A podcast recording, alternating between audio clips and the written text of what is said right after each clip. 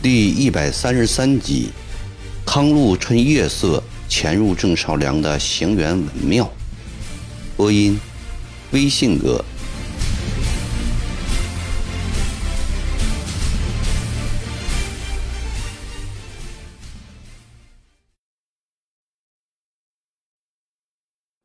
陈一成本只是路过桐城，见捻军已退回了皖北，便趁着打胜仗的机会。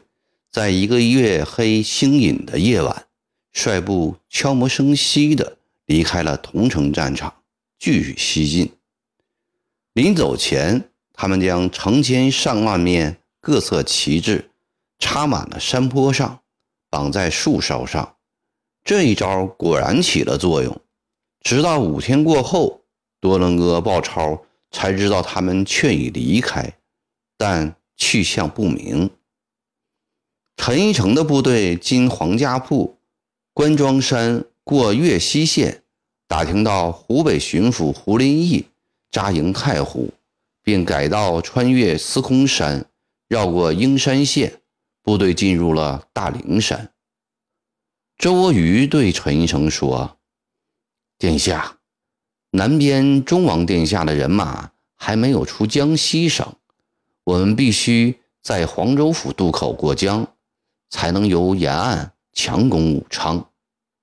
陈诚说：“现在也只有走这条路了，不知黄州府的情况如何呢？”康禄说：“殿下，我明天带几个人去刺探一下吧。”行，挑几个精干的兄弟化妆成客商，进城去仔细看看。明天一早出发，早点回来。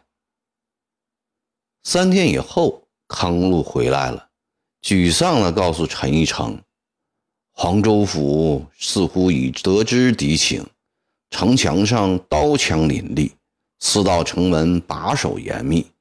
知府何庚早精明能干，守城的军队是号称天下第一的镇干兵，领兵的正是能征善战的郑少良。前几年，郑少良已由……”云南楚雄协副将，升为提督衔安徽寿春镇总兵。他口出大言：黄州府是一座铜打铁铸的关口，长毛一兵一卒休想从这里经过。陈一成、周国瑜听了，心中作难了。康禄说：“我再到黄州府里转几天，看可不可以寻到空子。”康禄单人匹马的再次来到了黄州府，找了一家小旅店住下，表面上悠闲自在的四处游荡，内心却忧心如焚。傍晚时分，从知府衙门里走出一列轿队，康禄悄悄打听，得知令尼轿内坐的正是黄州知府徐庚早，便偷偷的跟在后面。校队穿街过巷，来到西门内文庙前停下。康禄又一打听，得知文庙现已改作郑少良的行辕。康禄心想：徐更早专来拜见郑少良，必定有重要的事情，这是个好机会。康禄回到旅馆，换了一身夜行服，趁着月色来到文庙。看看没有人，纵身上了院墙，再一跳，轻轻地落了地。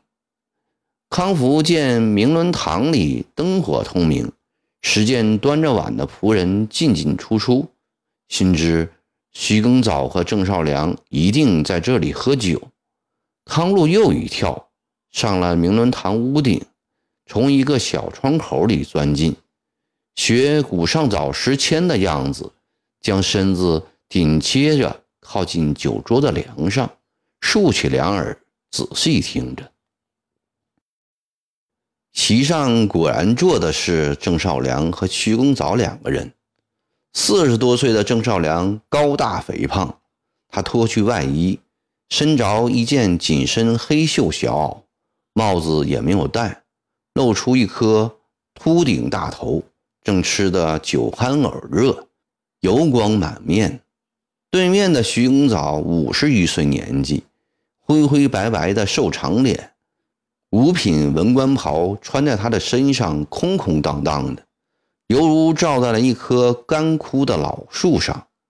两只筷子整齐地摆在面前，似乎从没动过。徐知府正襟危坐，神色忧郁地望着郑少良说：“军门大人。”听说大灵山藏着好几万长矛，他们一定是来打黄州府的。城里的三千守兵怕是少了点吧？太守不必担忧。郑少良用手抹抹嘴巴，带着醉意，大言不惭地说：“我手下这些镇干兵都是以一当十的好汉子，三千人足以和。”三万人相比，当年长毛伪西王翼王是何等的厉害的角色，攻打长沙眼看就要破了。我带着三千镇干兵从湘潭一杀来，长毛闻风丧胆，丢盔卸甲，长沙城因此丝毫未损。这事许太守应知道，总不是我吹牛吧？吹不吹牛的，徐永藻不能详辩，因为他没亲眼见过。亲眼看见的是驻守黄州府两个月来的表现，而这却令谨慎的徐州府不能放心。他婉转地说：“将军神威，天下供养，镇干兵的能战也有两三百年的传统了，下官岂能不知？”只是听说大灵山中的长毛领头的是伪英王陈玉成，这小子难得对付啊！哈哈哈哈！郑少良狂笑起来：“徐太守，你也太过虑了。陈诚这小子不过二十来岁的，能担几多斤粮？老子戎马生涯二三十年，当守备时，他那个伪英王还未出娘胎哩。”他只能在何春、张国良的面前讨个便宜，在我面前，只怕是孙猴子入到如来佛，打不过手板心的。说着，又哈哈大笑起来，举起酒杯说：“许太守，来，放宽心的喝一杯，这是我们赣州厅鼎鼎有名的雪山老窖啊。”许公早拗不过。端起酒杯，浅浅的抿了一口，细细的嚼了两根青菜，又提起战事来。军门大人，胡荣成曾跟我说过，黄州、齐州一起护卫长江天堑，两州相隔不远，遇到危难时互相救援。参将刘启元现带一千五百兄弟驻扎在齐州，与下官一向关系融洽。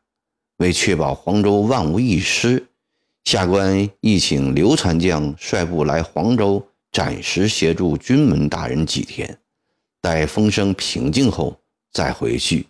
想必军门大人会同意吧？徐公藻的聒噪不休，已使郑少良不快了，心想：请齐州兵来，一切开支反正都是你出。我也乐得有人来分担些责任，你他娘的要请他就去请吧。郑少良拿起放在桌上的红顶扇状帽盖在头上，站起身来说：“既然胡荣成有话在先，刘禅将那里你就去请吧。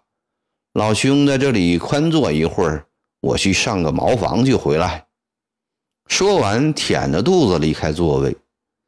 对于这种没有教养的武夫的失礼行为，徐更早虽气愤，但也不好作声，也只好愤愤站起来说：“时候不早了，我也就此告辞。明早我派人去齐州。”次日凌晨，太阳还未出来，黄州府到齐州的关马大道上，一匹快骑在奔驰着。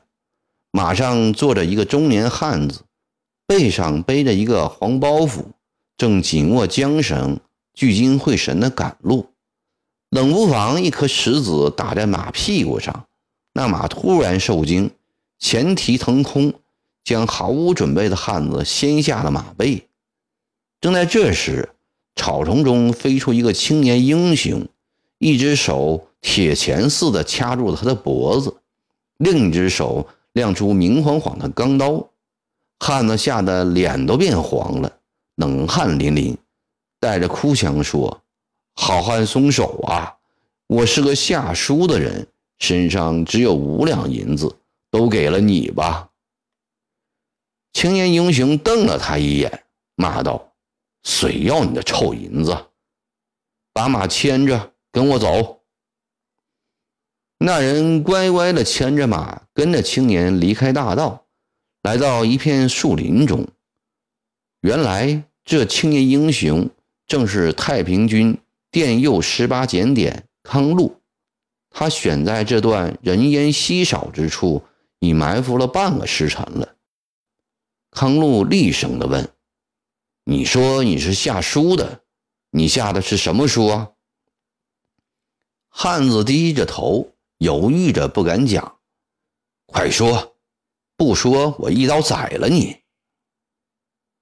那人吓得连连磕头说：“好汉饶命，好汉饶命啊！我说我下的是求援的书，向哪里求援？向齐州府刘禅将求援。”你是什么人？我是黄州府知府衙门的师爷徐清。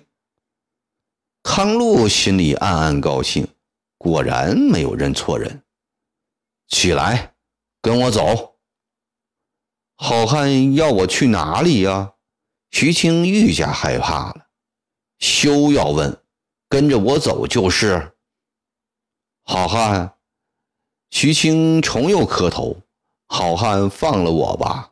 我有公文在身，误了事要杀头的呀！康禄拉下脸，吊起双眉，骂道：“你怕知府杀了你的头，就不怕我杀你的头吗？你再啰嗦，我这就宰了你！”徐青再也不敢求饶了，顺从地站了起来。康禄剥下徐兴的外衣。撕下一条做带子，蒙住了他的双眼，将他抓上马背，两个人骑着一匹快马，飞也似的朝大灵山方向奔去。